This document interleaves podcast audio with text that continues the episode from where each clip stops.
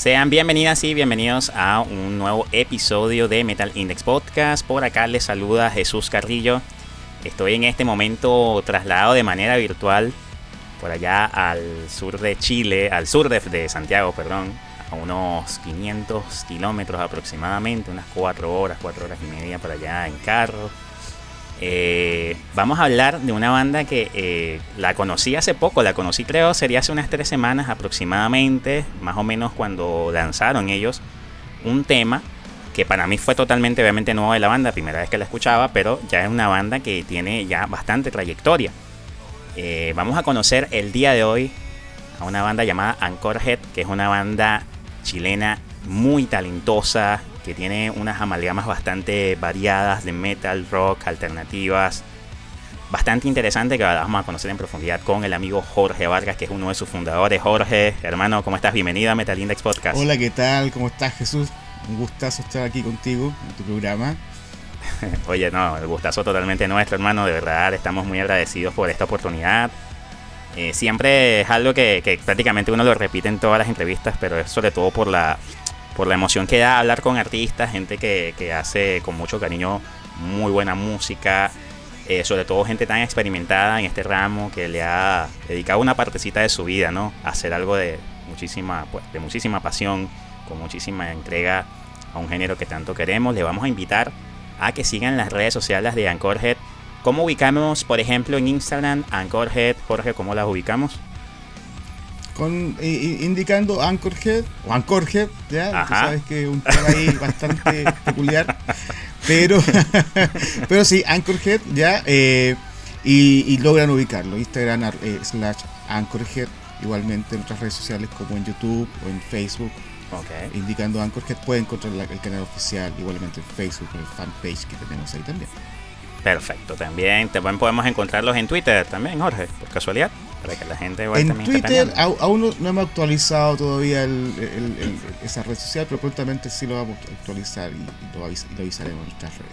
Siempre he tenido un dicho que le digo incluso a mis amigos músicos, les digo, no subestimen ninguna red social. Si está allí para que sea gratuita, aprovechémosla porque siempre algo por allí se puede pescar, ¿no? De todos modos, totalmente. Así es, así es, así es. Y bueno, eh, nuevamente, eh, dándole todo, por supuesto, la bienvenida a todas las personas que nos escuchan. Un gran abrazo a la gente en Chile que de verdad que ha tenido eh, una sintonía con nuestro podcast, todo todo en cariño. Y también, por supuesto, en nuestro canal de YouTube, que también les invitamos a que se suscriban a nuestro canal. Ustedes colocan allí Metal Index en YouTube, van a conseguir ahí un canal pequeñito, con un poquito más de 1200 suscriptores, pero que estamos haciendo cosas con mucho cariño para todos ustedes, mostrando a bandas muy destacadas y muy talentosas de la escena del metal latinoamericano. Eh, de verdad que nuevamente, eh, queriendo ya de una vez, eh, Jorge, para que la gente se anime, escuche que es San Jorge, del por qué hemos querido mostrarla acá en Metal Index Podcast. ¿Qué vamos a presentar? ¿Qué tema vamos a, colocarles aquí a las personas para que conozcan a la banda? Bueno, vamos a presentar nuestro primer single o primer sencillo, ya el cual pueden encontrar en Spotify, en YouTube, que se llama Cero Control. ¿ya? Es un tema que eh, fue producido desde el año, bueno, empezamos a grabar desde el año 2020 con el gran productor Pepe Lastarria y tiene, tiene digamos, su historial eh, musical a los Cuervos del Sur, a Rama, a los Nunca Seremos Dichosos. Y bueno, eh, presentamos el tema, Cero Control, que es, Un, tema que es fantástico yo creo, ¿ya? Ah cuando lo elegimos fue hay algo bastante especial ahí cuando elegimos el tema. Eh, cuando elegimos el tema y cuando hubo que discutir las canciones. eh, ah, y de eh, ahí, nos está dejando a, colación algo interesante, que ya hay bastantes temas hechos ya, ¿no? Listo. Sí, exactamente. Así que yo creo que eh, es importante tomar en cuenta ello, para que lo conversemos no sé si lo hablemos ahora o lo hablamos después del Claro, no, no, de luego que escuchemos el tema, porque ya la gente ya está ansiosa cuando dijiste un tema espectacular, un tremendo tema. Así que ponemos de una vez. Es tremendo. Así es. no, es, buenísimo. Es buenísimo. Así que de una vez vamos a colocarle aquí a la gente, a nuestros espectadores acá en Metal Index Podcast, Cero Control de Anchorhead. Suena acá.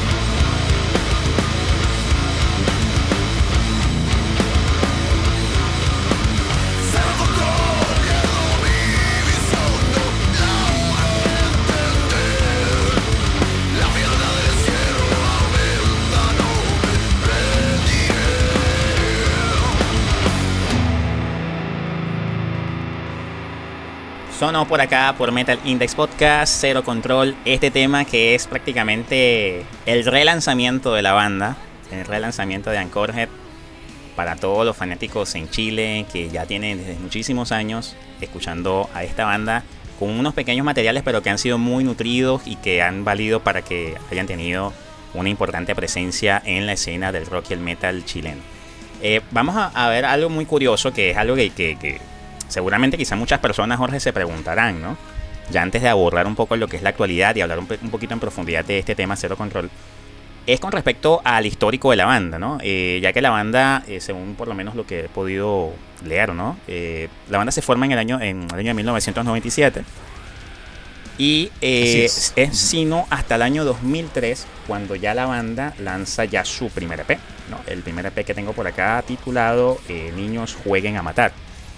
Claro, NJM. Es correcto. NJ, bueno, NJM, que es lo que tengo por acá, lo que en el título, ¿no? Que es como la traducción del NJM. Claro, claro. Pero ustedes se han tomado como ciertos años, eh, como muy específico para lanzar EPs, estos materiales más o menos por qué ha sido esa dinámica, por qué incluso ya con tantos años de separación solamente EP, ¿no? por, por, así decirlo, eh, más o menos para que la gente y sobre todo los que sean seguidores de la banda puedan quizá entender esto por si no lo han podido leer o no lo saben de algún otro sitio, ¿no? Claro, mira, el, el tema lo hay, claro, como tú indicas, la banda nació en el año 97 eh, con integrantes que ya ninguno está ahora.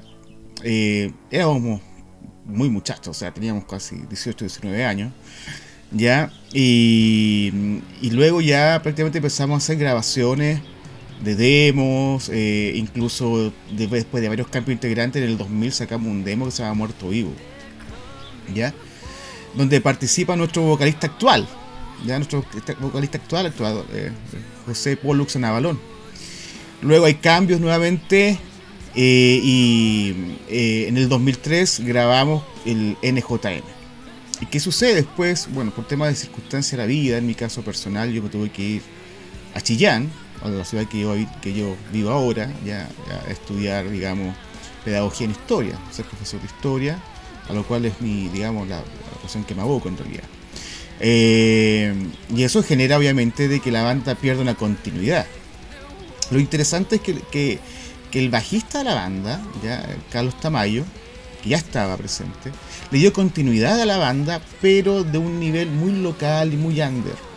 Entonces, claro, desaparecimos. ¿ya? En el 2003 logramos sacar un EP y logramos, eh, antes de que me fuera a logramos entrar a, la escena, especialmente entramos fuerte a la escena del agro metal chileno. ¿ya? Compartimos escenarios con Audio con Rey Chocolate, con Neurisma, ¿ya? que está bastante en boga en, en aquella época ya en aquella época.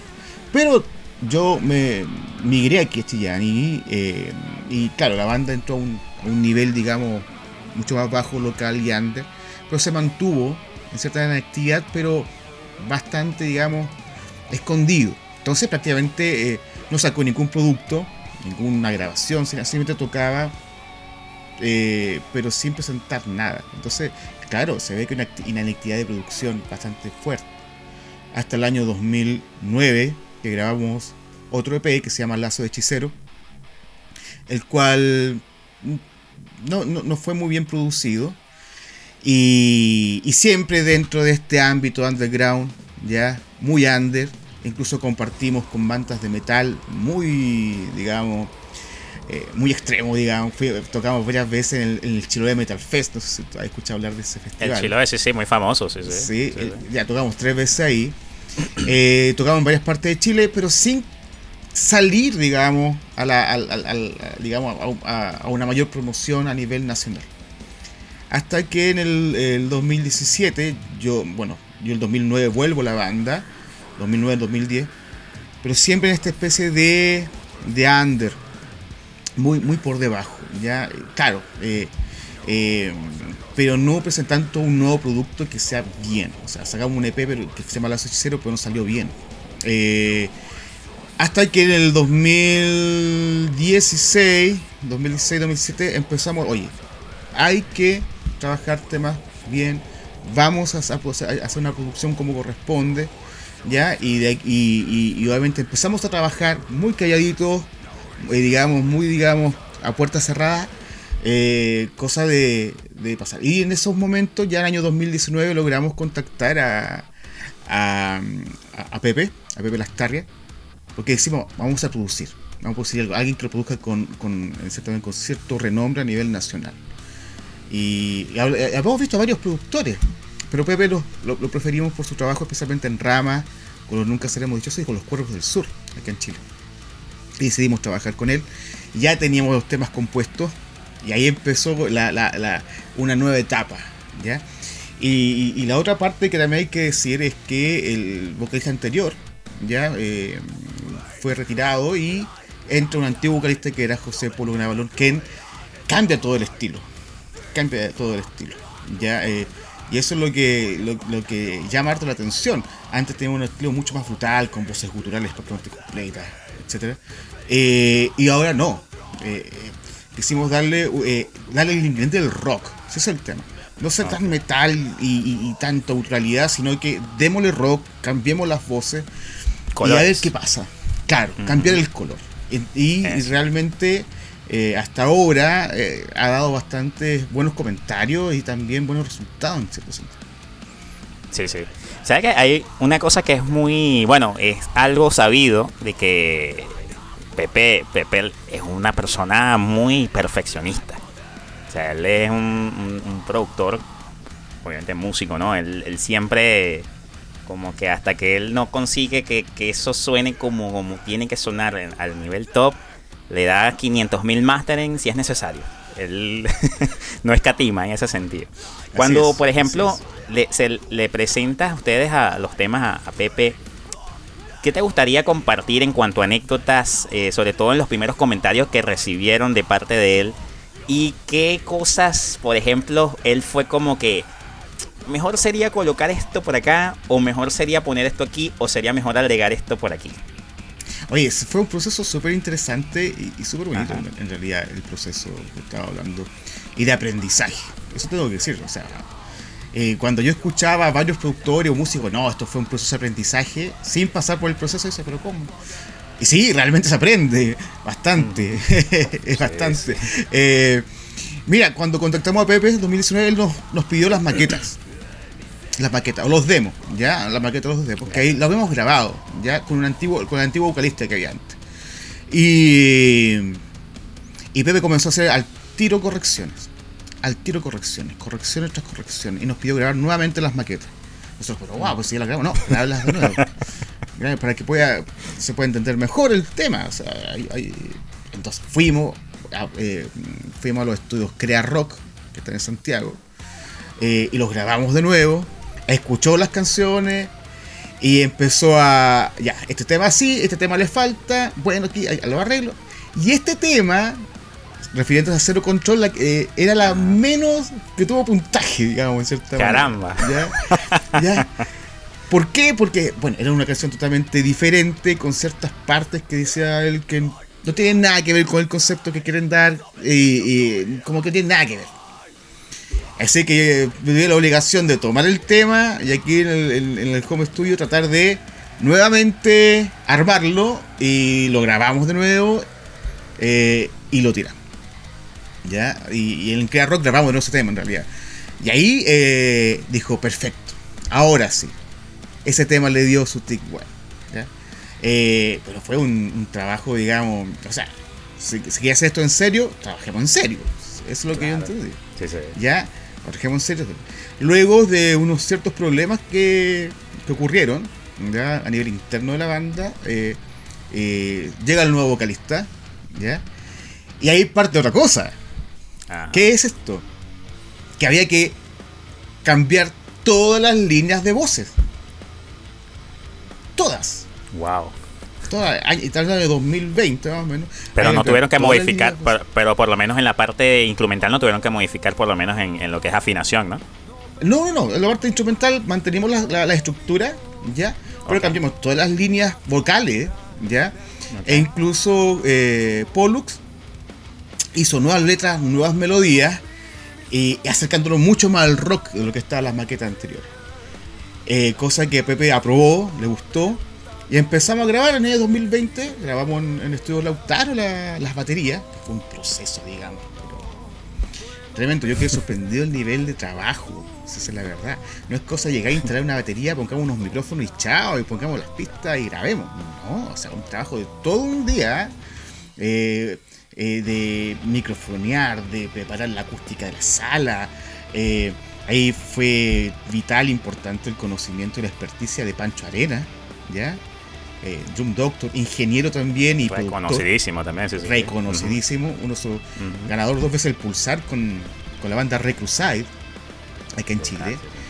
Entonces, él, o sea, él era, la, era, la, dupla del ensueño, digo, la dupla mágica. Pancho Arena y Pepe la está trabajando con uno. Imagínate. Eh, incluso el estudio está la Dique Cordero que había producido también a, lo hace falso, si no me equivoco, en ese estudio. Entonces tenemos tres personajes pero importantísimos de la producción musical nacional a nivel rock. Y uno ahí, como que, wow, eh, ¿qué estoy haciendo aquí con esta gente? Y, trabajando a un nivel súper importante, muy profesional. Y así después grabamos batería, grabamos los bajos, las guitarras. El tema de las guitarras fue un, tremendo. El bajista también, Carlos, nos, sacaron, nos exprimieron en la grabación. a ese nos exprimió, o sea, como que eh, eh, tiene que salir bien y si sale bien puede salir mejor. Se repite. Ah, bueno, excelente. Entonces, eh, aprendimos que realmente las cosas no se hacen a la rápida, sino que tiene que darse como ese fuego lento, o sea, con mucho empeño, mucho esfuerzo y, tiene que darse, digamos, a, bien al nivel que se pida. Excelente, sí, sí, ¿no? Y eso es algo que, de verdad se ha notado, se ha notado muchísimo, sobre todo en lo que es la entrega de este tema, que, por supuesto escucharon acá, Cero Control, que por supuesto también lo van a estar escuchando eh, de fondo, ¿no? Aquí en, nuestra conversación, aquí en esta interesante charla que tenemos con el amigo Jorge Vargas, quien es el único miembro fundador todavía que queda de Anchorhead, allí en pie de guerra, dándole fuerte para precisamente levantar a esta banda que con, una, con, unos pequeños trabajos le han valido para montarse en tremendos escenarios. Así que nada más imagínense lo que es el, precisamente el talento que ha estado la banda precisamente desarrollando con el paso de los años. Ahora nos gustaría conocer un poquito es de tus gustos, Jorge. Vamos a, escuchar eh, algún tema que quieras que suene acá en Metal Index Podcast de alguna banda que te guste muchísimo, que quieras, por supuesto, mostrar sobre todo de esas partes que son importantes para ti en lo que es a tomar como una biopsia, ¿no? Unos pedacitos allí de esos colores musicales que te gusta que, se plasmen en tu música. ¿Qué, canción quieres que en este momento suene en Metal Index Podcast para todos nuestros seguidores? Mira, una de las bandas que me ha influido desde tenía 18, 17 años se llama Paradise Lost. Paradise que es una banda inglesa, pero fantástica. Yo tengo todos sus discos. Cada vez que sacan algo nuevo, yo siempre estoy detrás de ellos. Es una de las, de las bandas del, de lo que llamaban la trinidad del Doom Metal y del, Doom Metal histórico en inglés, ¿no? Sí, sí. Con Batalla en Playa, Anatema. ¿ya? Y Anatema, exactamente, sí, sí. Claro, y, no, y yo siempre seguí estando desde que los vi en, en, en la tele, me acuerdo, en en un, si no me equivoco, Monster of Rock aquí en Chile, año 95, 94, 96, no sé, no me acuerdo muy bien el año. Y los vi yo quedé impresionado, impresionado. Y ahí los empecé a seguir. Y luego me encantaron porque evolucionaron, o sea, pasar desde un doom metal, pasar después a, una especie como de, de, metal un poco más comercial, estilo metálica, después pasar a la onda electrónica, parecían de Mode, después vuelven al tema del death metal hasta ahora. Y, no tienen Pero siempre manteniendo esa esencia, esa esencia de melancolía que a mí me encanta. ¿ya? Y claro, eh, cuando yo compongo canciones, parece que fluye un poco ese tema de eh, algo melancólico en ciertas secciones o partes de las canciones. eso no quiere decir que seamos melancólicos, sino que sí se da el tema. Que, Exactamente. Está, que está presente. Pero sí, sí, para Islos. Y uno de los temas que más me gusta, me gustaría que si se puede programar el tema One Second. Claro que sí. One Second. del mismo álbum, del álbum del año 97, esta canción One Second de ese mismo disco que es precisamente con la que arranca el disco de la gente de Paradise Lots. Suena por acá en Metal Index Podcast.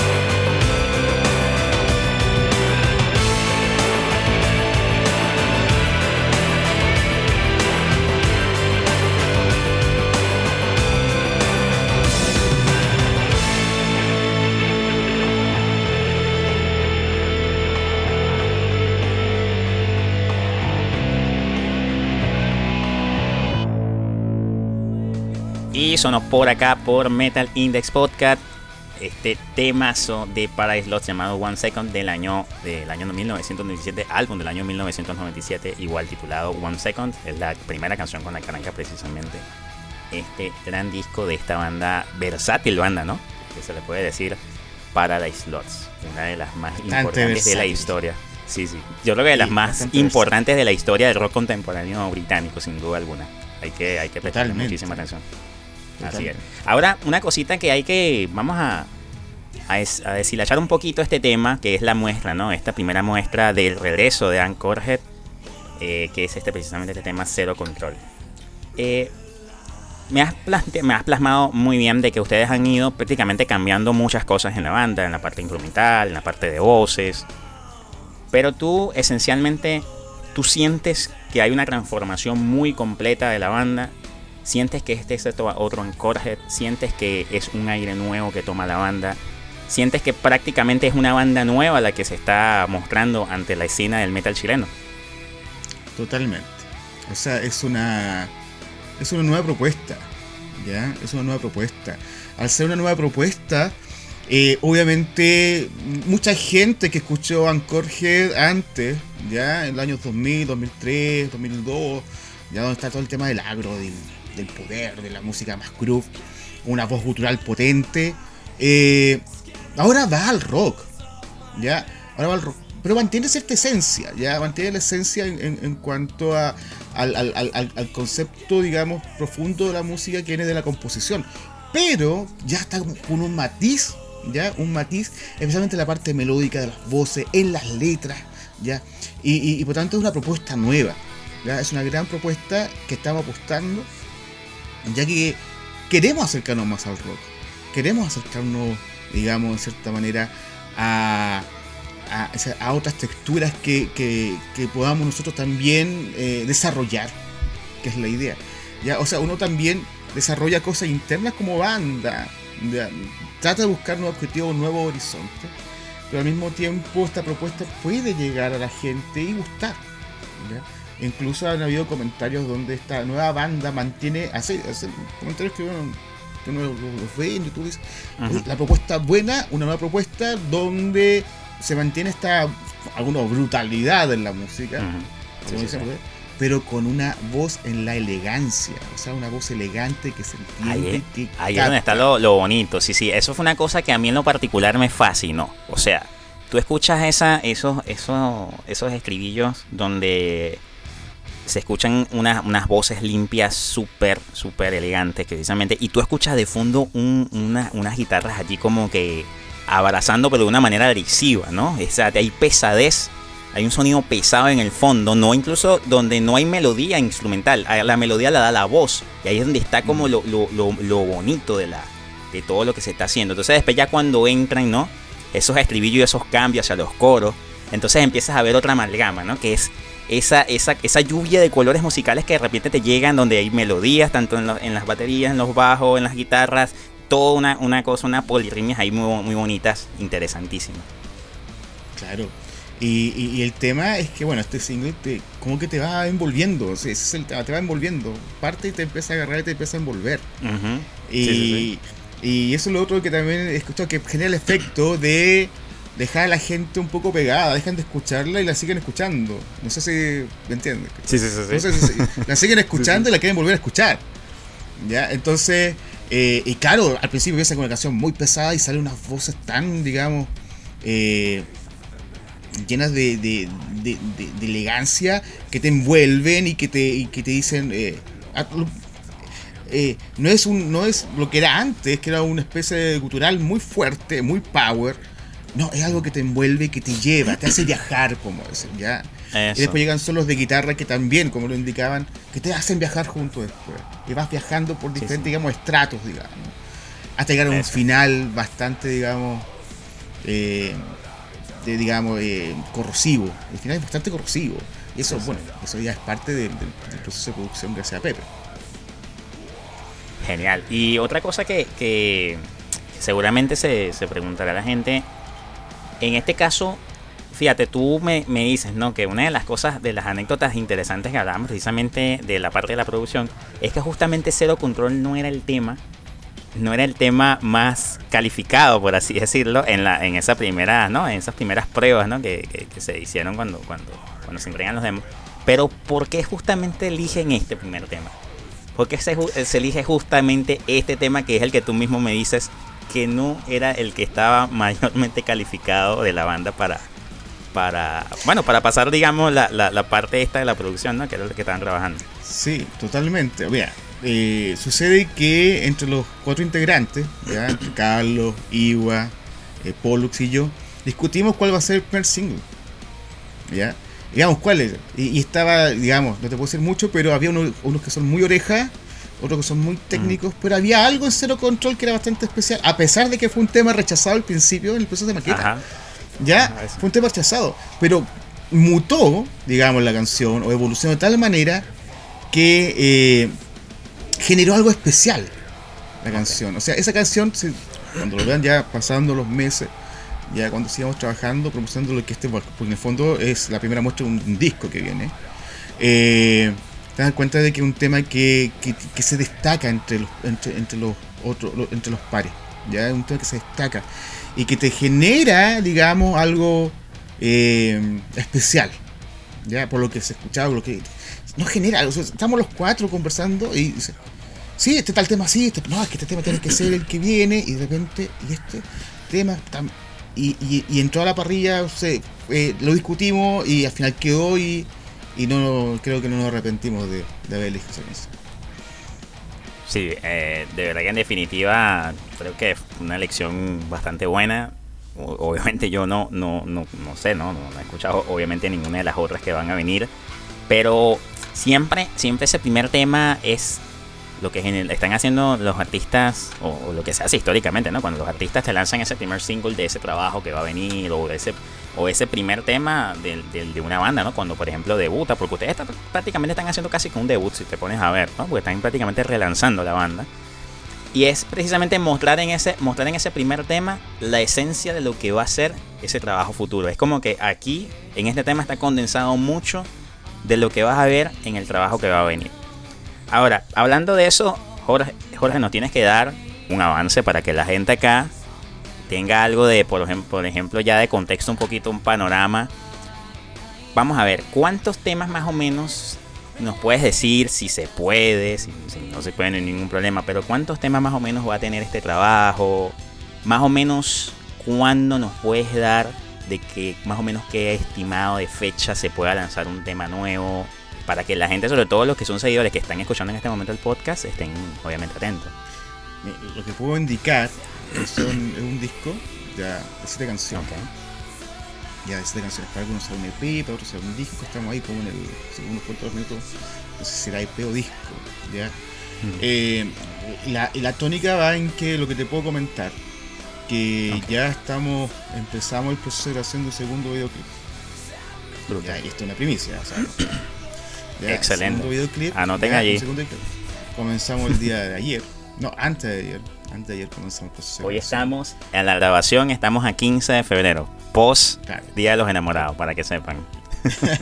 sí, empezamos a grabar el, 13. Ya, eh, no te puedo contar más todavía sobre el concepto del video.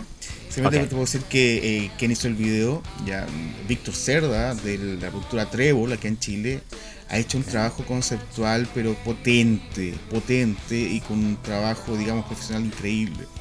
Entonces yo te puedo indicar más o menos que tengo que dejar pasar marzo. Ok. Eso te puedo decir. Tenemos que puede ser final, puede ser finales, puede ser finales de marzo, más o menos. O puede ser durante la primera quincena de abril, no te puedo adelantar mucho. Ok. Bueno, pero por lo menos ahí está. en el momento de. Pero ah, sí, y ah. ahí ya vendrá el, después el trabajo completo. Está perfecto, no, yo creo que me parece bien porque si te pones a ver el tema, eh, por ejemplo, este tema de Anchorhead, eh, si no me equivoco, se lanza aproximadamente eh, última semana de enero, si no me equivoco, tercera semana de enero. 7 de enero. Ah, se lanzó a finales de enero. Si te pones a ver, hay una brecha de casi dos meses y medio, casi tres meses, en lo que va a ser el lanzamiento del próximo tema. Creo que está perfecto porque es darle también bastante impulso a que la gente ya vaya también absorbiendo lo que es Anchorhead, ¿no? En este tiempo. creo que tres meses es un tiempo bastante prudente para que la gente ya pueda absorber lo que va a venir en esta genial banda. De verdad que me siento muy contento, nuevamente Jorge, de poder eh, mostrar por lo menos en audio, ¿no? Aquí en esta, en esta interesante charla. ¿Qué te ha parecido hasta el momento la charla, Jorge? ¿Cómo te sientes? Mira, interesantísimo, fantástico. Eh, y creo que realmente hay un, digamos, una intención de parte tuya, de ustedes en realidad, de hacer un trabajo, digamos, de promocionar el metal latinoamericano. ¿Ya? Y eso es lo que valoro. Y se valora en realidad. Y muy, muy contento. Genial, genial. Muy, muy, muy contento también igualmente, por supuesto, nosotros. Nuevamente les invitamos a que sigan las redes sociales de Ancorhead. Jorge, nuevamente validamos. Ancorhead lo podemos buscar en Instagram, arroba Ancorhead. Así solamente, o lleva otro punto banda, punto band. Ancorhead. Ancorges, con A, con, mira, y mira, mira, hay una cosa allí, mira, se te salió a ti también. que es con respecto a la pronunciación del nombre. No, sí, es terrible eso. que eso ha sido algo, es un tema de discusión, yo creo que entre los fans, los músicos, yo creo que entre, los mismos músicos a veces puede ser que lo pronuncien de otra manera, pero a ti generalmente para que la gente igualmente sepa, ¿no? Para que podamos tenerlo ya culturizado cuando tú, a ti te dicen, no, yo toco, tú tocas en una banda, sí, ¿cómo se llama la banda? ¿Y tú cuál les dices, Jorge? ¿Cómo tú les dices? Anchorhead, o bueno. no, no, no, pero ¿cómo le dices? Anchorhead, ¿le dices tú? sí, o sea, es un, es un tema, o sea, sé que este, tema salió del principio, te lo prometo, salió del principio, o sea, yo me acuerdo que en el año 2000 ya le decían Anchorhead, y yo decía, pero ¿por qué este es Anchorhead? No, Anchorhead. Ah. Y, todo Anchorhead. Anchorhead. Y yo ya mejor Anchorhead. a veces yo digo Anchorhead. bueno, vamos a, vamos a decirlo porque vamos a irnos al histórico. A ti te ha gustado es que se llame Anchorhead. Entonces, de esa manera vamos a tratar de buscar para que todo, todo fluya bien, ¿no? Para que todo, obviamente todo fluya bien. Anchorhead, ¿ok? Eh, arroba también los podemos conseguir en Facebook también y también eh, en su canal de YouTube para que también, por supuesto, un videoclip también de gran factura que tiene este tema Cero Control, el tema que la banda ha estado promocionando desde el 27 de enero, que fue el lanzamiento de este tema. Que por cierto, la parte de la publicidad, el apoyo en la parte de, la parte de comunicación, lo ha estado llevando los amigos de de Música, a la amiga Tai Martínez, ¿no? Si no eh, eh, me equivoco. de verdad, un gran, gran trabajo que ha estado un realizando. Un gran abrazo, Tai, un gran saludo un gran saludo. Eh, una persona con una visión del metal y del rock nacional gigante. Sí, sí, sí. Y apoyando sobre todo las nuevas, las, nuevas generaciones del metal de alto calibre de la escena del metal chileno. Eso también es algo muy importante. Hemos tenido la oportunidad acá en Metal Index de poder entrevistar a bandas como Cubera, el amigo eh, eh, Rodrigo de, la banda, ¿no? que es fundador de la banda. también tuvimos la oportunidad de entrevistar a un grandísimo músico como lo es Marco Auca Mondaca, quien es de miembro de ahora Maguisa, que ahora es el nombre de la banda. ya lo, lo cambiaron. Nunca seremos dichosos. Ex Nunca Seremos Dichosos, pero ya están haciendo como la transición. Todavía en las redes aparecen como Nunca Seremos Dichosos, pero están allí haciendo la transición con la, a la gente a que les llamen ahora Maguisa. Tremenda banda. Bandaza. Tremenda Increíble. Y también la oportunidad de que realizamos una entrevista que le hicimos al amigo Pablo Nadinic de la banda Entomos, también que una excelente banda de metal moderno. Otra tremenda banda. sí, imagínate, unas bandazas impresionantes y todas estas ah. también llevadas por la amiga Atai en Alcalde de Música, de verdad, tremenda labor. Entomo hace poco tocó aquí en una comuna cercana, Chillán, se llama Parral, le lo fui a ver. Muy brutal. ¿Hace poco? ¿Hace cuánto? Hace unas tres semanas, más o menos. ¿Sí? Dos o tres semanas. Una propuesta en escena increíble. sí, sí, sí. Propuesta. O sea que lo conocía de antes, pero son una bandaza, digamos. Grande, grandes. Me gustaría ahora compartir contigo un tema que me hizo recordar, precisamente Cero Control, me hizo recordar un poco esas, esas texturas que conseguí de esa danza de escuchar cosas pesadas de fondo, pero con una elegancia en la voz el encontrarte en ciertos estribillos colores, texturas diferentes, melodías melancólicas. Un tema que a mí me encanta de una banda que la empecé a descubrir más o menos como en 2007, 2006. Una banda llamada Catatonia que creo que también te debe gustar. Wow, es, sí. es, una banda increíble. Una banda Sí. que de verdad que, que- que es muy, muy, muy agradable de escuchar. Esta canción se llama Forsaker de el tema Night is the New Day del año 2009. Los dejamos por acá con Forsaker de Catatonia. Suena, suena acá en Metal Index Podcast.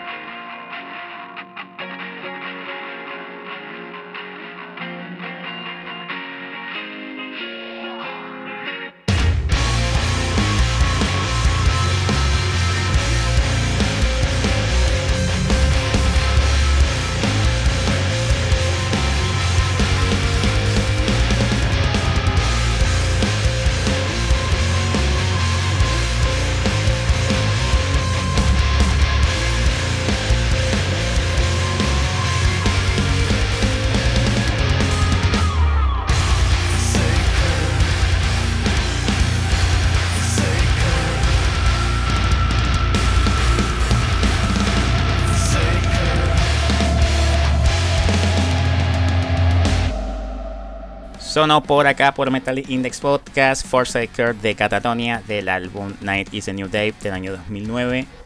¿Qué te parece ese tema, Bueno, Jorge? bueno, bueno, bueno. Muy bueno. Es que bueno, que, que- que temas de Catatonia son malos. Uno, uno, uno cierra los ojos y viaja. Bandas así de este estilo, más o menos. ¿Y cuáles otras bandas tú consideras también que han sido para ti, eh, Jorge? Eh, también un poco de, digamos, de referencias, ¿no? Que te gusta también quizá por algunas cosas que tú has escuchado que también eh, te han ayudado a realizar tu propio sonido. Bandas de referencia. Uh, tengo una. Todos, yo creo, los músicos Tenemos una infinidad, Pero siempre, siempre un hay, universo pero infinito. siempre hay unas, unas por allí, unas cinco bandas que quizá por ahí de ciertos elementos, sobre todo por lo menos tú como guitarrista, ¿no? Que quizá también ah, para ti son como muy interesantes de, de tratar de, de tomar, ¿no? Para aprender. Mira, una de las bandas que a mí me, siendo cabro, de adolescente en el colegio, una de las bandas que me golpeó, digamos, la mente fue Pearl Jam, te lo prometo. Bah, Pearl Jam. grande. Cu- Cuando vi el video Jeremy y después la live, Living Flow, yo quedé impresionado. Quedé impresionado. puede ser. Y luego, otro que me dio un, un- un golpe tremendamente en la mente fue Soundgarden. Ya, Soundgarden con la voz de Chris Cornell Sí. y esas guitarras tan pesadas, tan Black Sabbath. Y dice, wow. Y, y dice, no, esta tendencia del grunge. Y de, y de repente reflexionaba, pero pasa que el grunge no es un estilo, es un movimiento, porque todas las bandas son diferentes.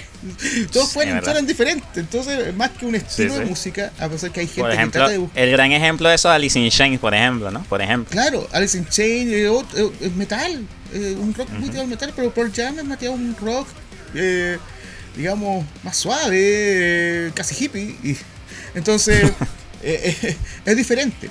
Ahora, otras bandas que a mí también, en los años 90, que esa es mi época, ¿eh? la época de los 90, es mi época. Una época que, que dio rock esa década. Y me, me sorprende cuánto rock dio esa. Fue Deftones. Ah, Deftones. Es- esa banda cuando lo escuchaba, el Around the Four, ese disco fue el que me golpeó, el Around the Four. Eh, lo encontré increíble, esa guitarra de Stephen Carpenter.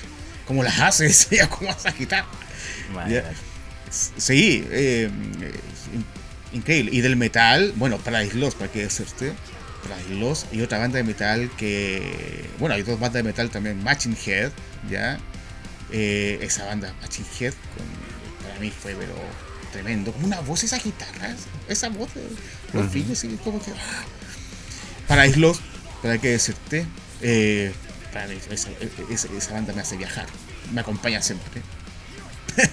Y otra banda que yo soy realmente seguidor y fanático, a pesar que es una banda que ha pasado por muchas crisis hasta ahora, es Fear Factory. Fear Factory. Eh, claro, esa banda. eh, yo quedé loco con esas guitarras del Dino Casares y la, y, lo- y la. Bueno, quedamos con La la clásica en el fondo. Y, y, la, y, lo- y los doble bombo del Raymond Herrera. Raymond ese- Herrera. ¿Quién con iba a el decir que Raymond Herrera se ha, se, ha, se ha perdido un poco, ¿no? En el mapa Sí. del, del- del metal. Sí, si te pones a se ver, perdió. el- y, y siendo uno de los bateristas del metal que prácticamente a mediados de los 90, e incluso principios del 2000, era uno de los bateristas más influyentes en el metal. Y tú preguntabas a bateristas de diversos sitios o, o en, en entrevistas, "Ba- ¿cuál es tu baterista preferido? ¿Cuáles son tus influencias? Te decían, eh, por ejemplo, Lars Ulrich, te sacaban a Lars Ulrich por algún lado, te sacaban a Dave Lombardo por otro, te sacaban a Joey Jordison, ¿no? Que también estaba dando una pala también en ese entonces, y te sacaban a Raymond Herrera. Raymond Herrera siempre estaba ahí metido.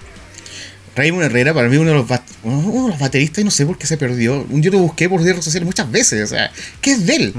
Ya, uno, Sí, uno sí. sabe lo que pasa con el otro integrante, ya. eh, el Dino Casares siempre está dando noticias.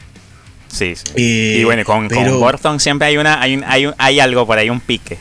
Es, un, es como un, un, Claro. amor-odio que hay entre los dos, una cosa muy rara, ¿no? Sí, hay algo. no, yo, yo creo que igual se aman ellos dos. Yo, creo que igual... se- sí, sí, sí, exacto. se tienen que querer, a pesar que dentro problemas de todo tipo, pero Sí, se tienen sí. que querer porque hice una obra gigante. Con Raymond Herrera, etcétera Entonces, con Christian Olden Goldberg, que el, el, el bajista clásico que, que tenía. Ya. Sí, Pero bueno, eh, esa banda a mí también me, me, me mató, o sea, en, en- en su onda. Entre otras, muchas, en, aquella época, los años 90, los años 2000, ¿ya? Donde parecía que cuando más joven uno se va formando ahí y va obteniendo toda la información y va creando su propio su propia onda, su propio estilo.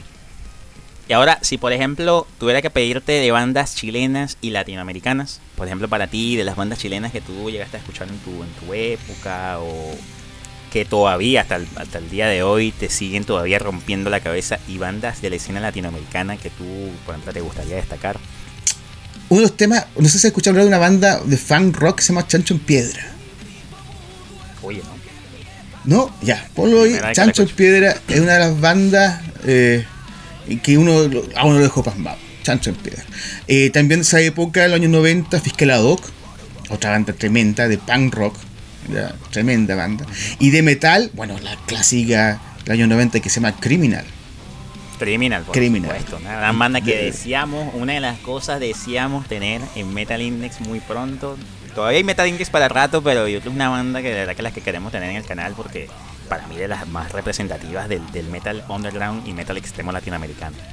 Totalmente. Pentagram, Entonces, por supuesto, también, otra de las que, por supuesto, de las grandes también. Claramente. Entonces, ento- entonces son, son bandas que a uno le. También, cuando eh, salían y. ¡Wow! Chacho en Piedra con esos bajos, esas letras.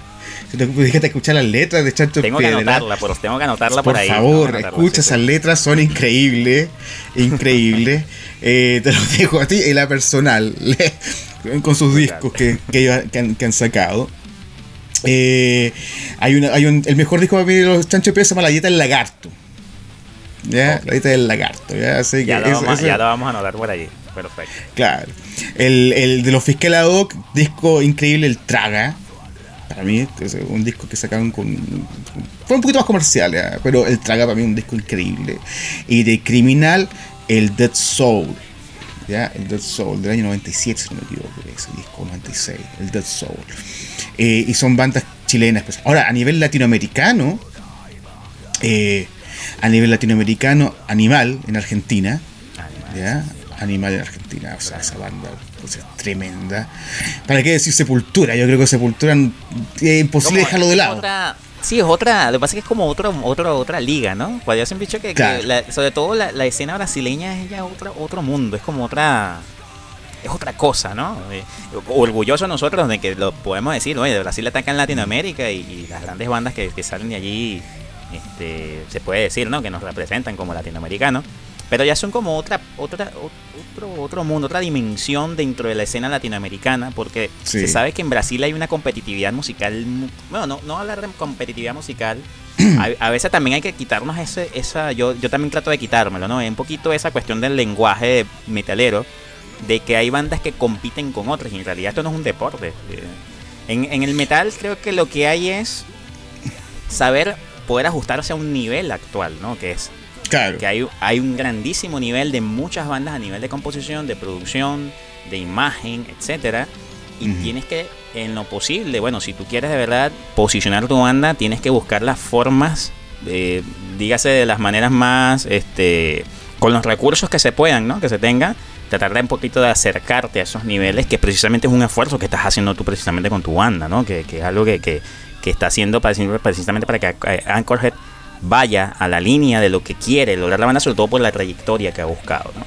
Y por eso es- es- vale destacar mucho esto de, de las bandas brasileñas, que eso, eso siempre ha sido para mí un tema bastante interesante, de que Brasil, eh, lo, lo repito nuevamente, para mí es otra dimensión dentro de la escena del metal latinoamericano.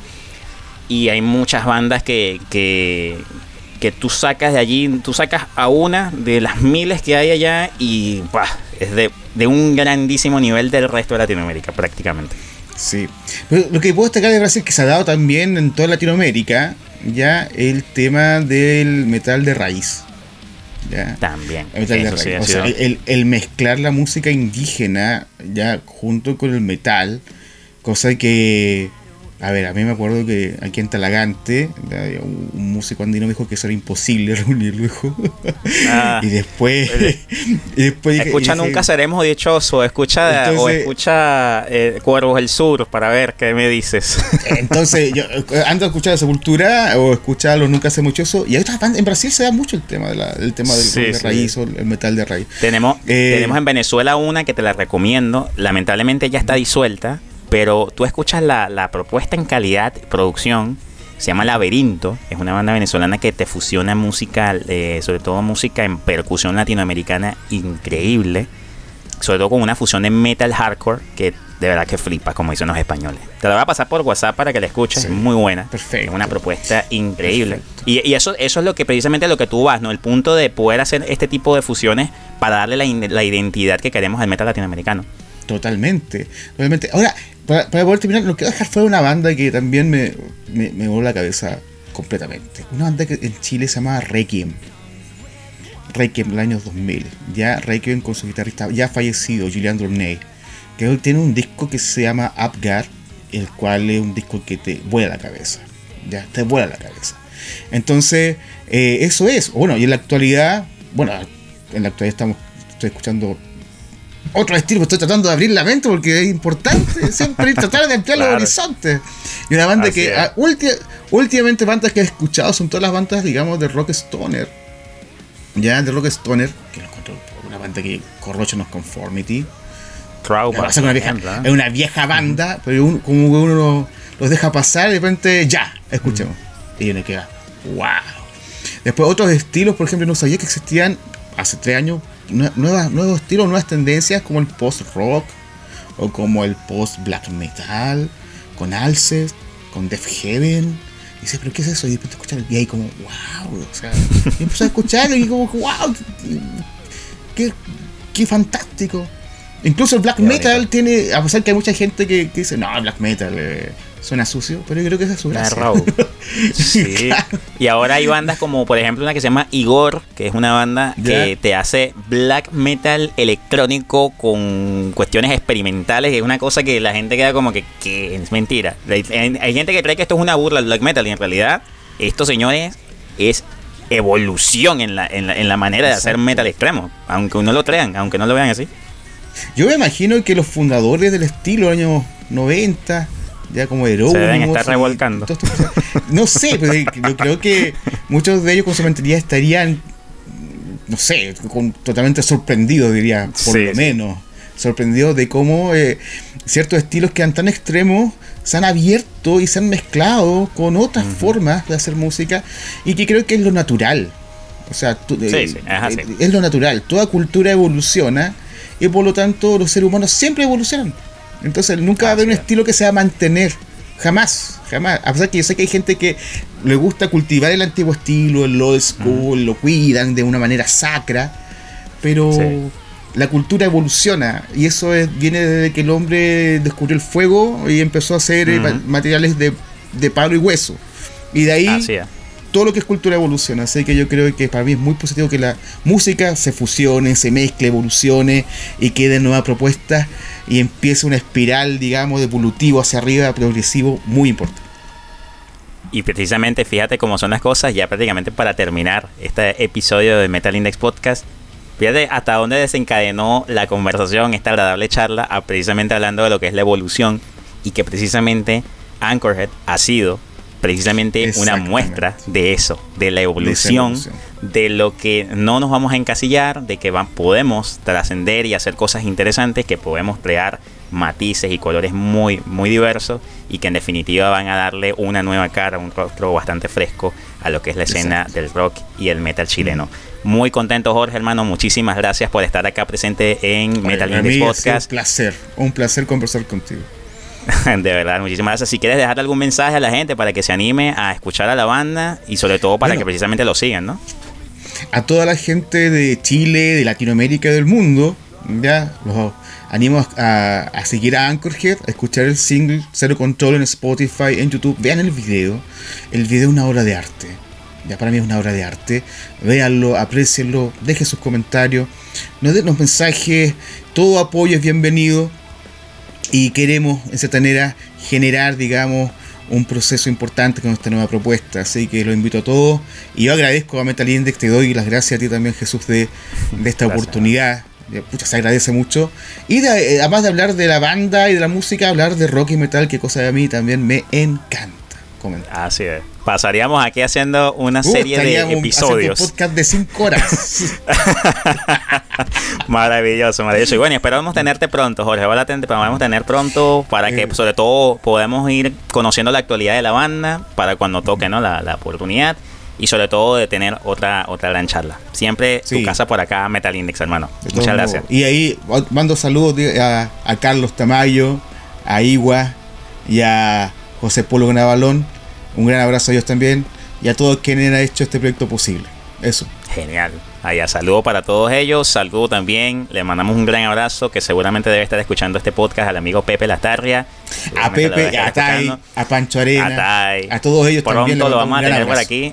Pronto lo vamos a tener por acá también. Esperemos pronto también acepten la invitación para que podamos compartir un poquito acerca de su actualidad y sobre todo de que podamos seguir haciendo lo que más nos gusta, que es poder difundir el maravilloso metal latinoamericano desde acá, desde nuestra ventana de Metal Index Podcast. Se agradece. Ya vamos, agradece. vamos a cerrar, vamos a cerrar el programa con una canción que quieras escuchar también para que la gente eh, se vaya cómoda a su a su trabajo, siga trabajando o se vaya a dormir tranquila o continúe haciendo sus labores contento. ¿Qué tema le colocamos allí, Jorge? Mira, este tema es un tema fantástico, increíble, maravilloso.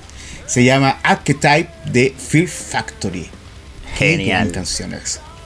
Tremenda entonces, canción, sí, sí. Es, si- es sin Dino Cázares. Eso, es- y eso es lo que Ahí me llama la atención. Exactamente, bueno, un disco no- puede ser quizá amado por uno, odiado por otros, estas disyuntivas de que han habido siempre históricas precisamente por este conflicto que han habido entre Exacto. Borton y Dino, dos personajes que quizá eh, se amarán todavía, que quizá no lo dirán, pero bueno, aquí esta obra llamada Archetype, el tema Archetype de ese disco del año 2004, se lo dejamos por acá. Ya será hasta la próxima, Jorge. Muchísimas gracias. Nos vemos, Nos amigos. vemos. Chao, chao. Hasta luego.